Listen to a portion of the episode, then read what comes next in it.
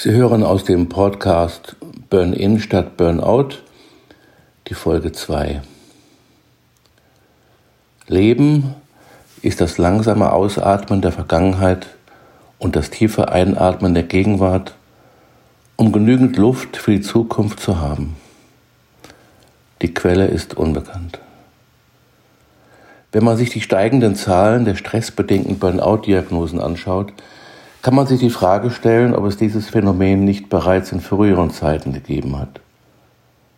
Vielleicht trat Burnout nicht in dem gleichen Ausmaß auf wie in unserem heutigen Wirtschafts- und Kulturkreis. Ich scheue mich fast in diesem Zusammenhang das Wort Kultur zu benutzen, obwohl es andererseits auch wieder sehr treffend ist, wenn man darunter ganz wertneutral etwas, das von Menschen geschaffen wurde, versteht.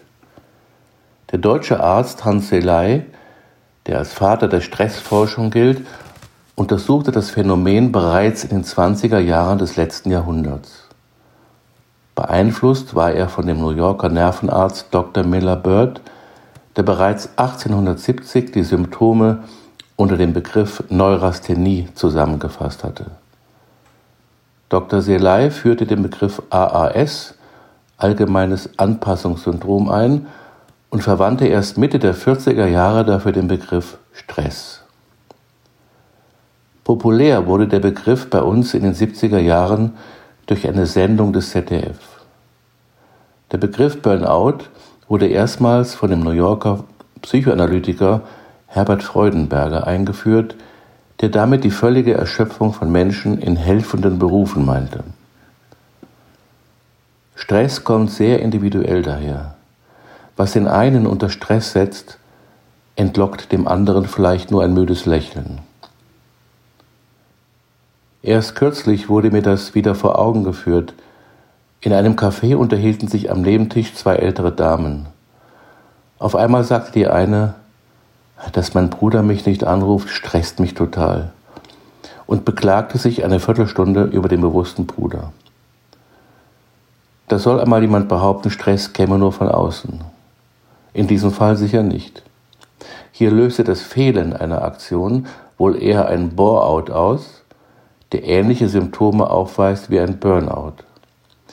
Der Stress der Dame war im wahrsten Sinne des Wortes hausgemacht. Wenn man sich nur mit den Auswirkungen von Stress beschäftigt, kann es wirklich kompliziert werden.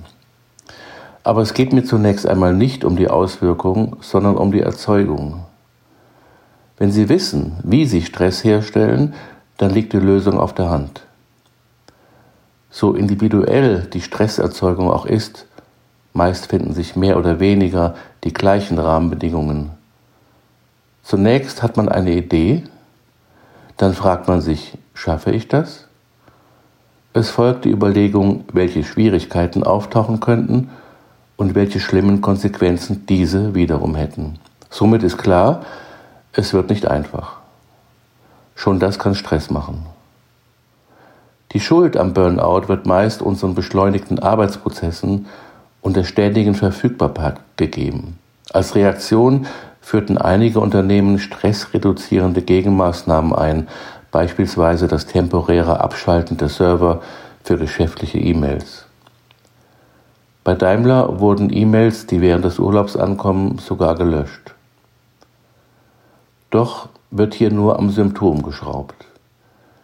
Für Einzelne durchaus hilfreich, um gar nicht erst in einen gefährlichen Strudel zu geraten. Die Lösung für das Phänomen Burnout ist es aber nicht. Vielmehr stellt sich die Frage, wie Menschen besser mit diesen Anforderungen umgehen können. Die Grenzen sind nämlich bei jedem anders. Werden diese überschritten, wird der Mensch kollabieren. Ist es in diesem Zusammenhang nicht bemerkenswert, dass hier oft nur Alkohol oder andere Drogen wie Nikotin und Psychopharmaka zu helfen scheinen? Das sind wahrlich tückische Weggefährten, die sich früher oder später als Mörder entpuppen können. Wo sind wir eigentlich angekommen? Stress hat nie in erster Linie mit den Umständen zu tun, sondern damit, wie man diese betrachtet und mit ihnen umgeht. Schwierig ist es nicht, Stress zu erschaffen. Das können wir alle. Folglich kann es ebenso einfach sein, ihn zu beenden. Wie aber lässt sich einem Stresszustand ein Ende setzen? Zunächst muss man sich eines wichtigen Umstandes bewusst werden. Niemand anderes als man selbst erzeugt Stress. Dafür verantwortliche Faktoren sind die persönliche Sichtweise der Dinge, die eigenen Ängste wie auch die Art und Weise, mit bestimmten Situationen umzugehen.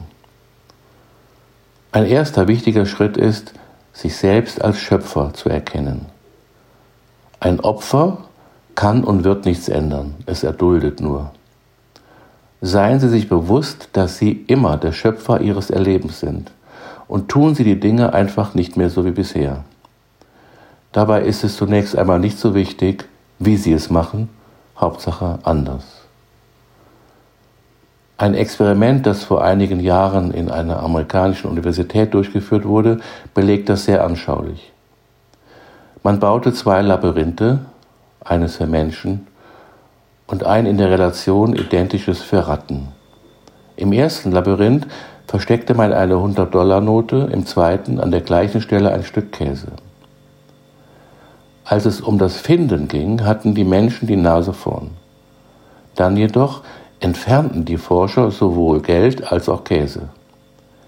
Die Ratten nun kapierten recht schnell, dass der Käse weg war und wandten sich wieder anderen Dingen zu. Es soll allerdings heute noch Menschen geben, die den 100-Dollar-Schein suchen. Falls Sie jetzt denken, dass Ihnen das alles noch nicht hilft, dass Sie genauere Anweisungen brauchen oder dass es eben nicht so einfach sein kann, dann hören Sie weiter. Es gibt eine gute Nachricht. Wenn es Burnout wirklich gibt, ist er auch heilbar. Ende der zweiten Folge.